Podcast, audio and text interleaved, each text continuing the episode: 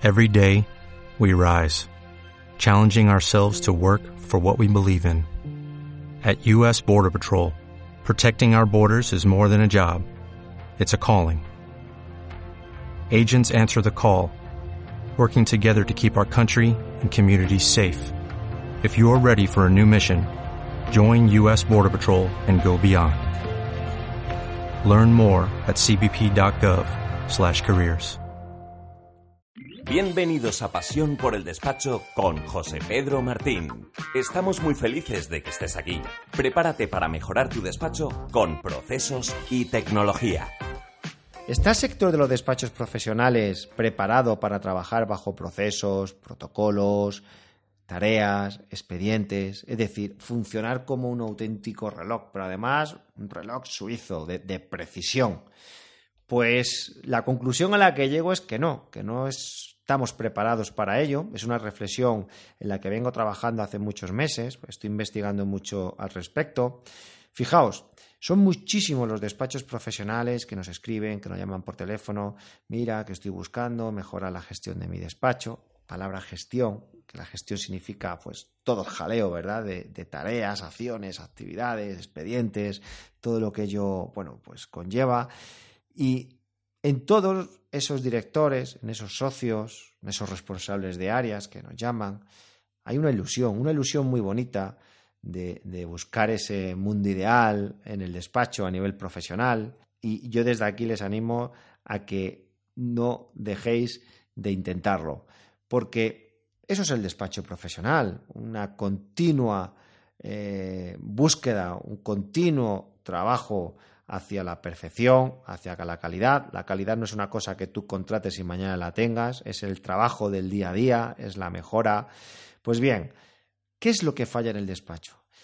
Porque, oye, muchos de vosotros tenéis escrito, oye, tengo dicho a todo el mundo que el protocolo de bienvenida, por ejemplo, a un cliente es esto, es esto, es esto, es esto, y además quiero que cuando un cliente nos deje unas escrituras, el protocolo para devolvérselo es este, este, este, y además para la declaración de la renta yo quiero que haya una serie de checklists, y luego te das cuenta cuando haces un muestreo de que lo que tú habías dicho, además muy bien dicho, y quizás hasta escrito, que suena todavía mucho mejor, porque puedes decir, os mandé un email el día tal. ¿Por qué eso no se lleva a la práctica? En el fondo, es normal que esto pase, porque todas esas tareas y todos esos protocolos suelen ser de forma manual.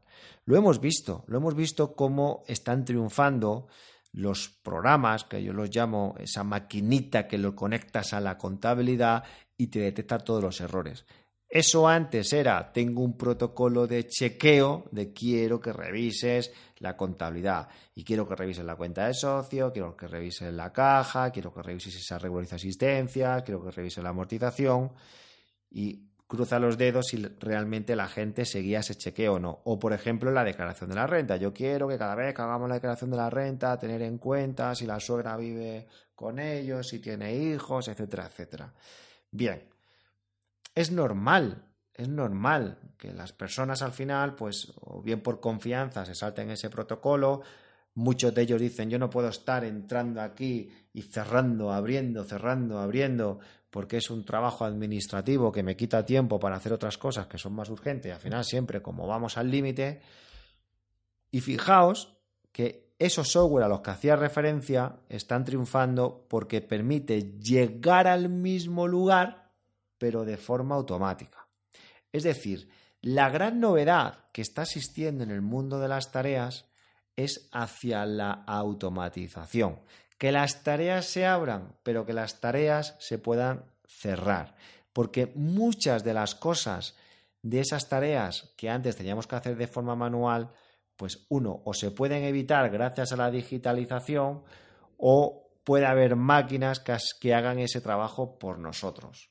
Es decir, yo estoy convencido de que tal como entendemos las tareas y los expedientes, van a ser cosas que se abrirán solas. Os pongo un ejemplo. Si llega un expediente a tu despacho, alguien, es que no queda otra de que alguien abra un expediente de forma manual y alguien le ponga un responsable y alguien le ponga una actividad.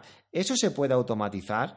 En general, los RPs que encontramos en el mercado, los CRM que encontramos en el mercado, no están pensados para hacerlo de forma automática.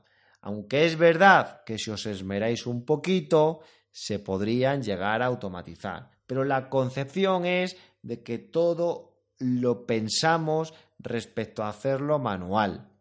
Claro, es que tampoco hay tantos programas pensados para la automatización y esto ya lo hemos visto en los últimos congresos y esto lo estamos viendo desde el Club de Innovación en las últimas reuniones que hemos tenido, cómo la gestión de tareas va a cambiar radicalmente de cómo lo estábamos pensando o cómo lo estábamos haciendo hasta ahora.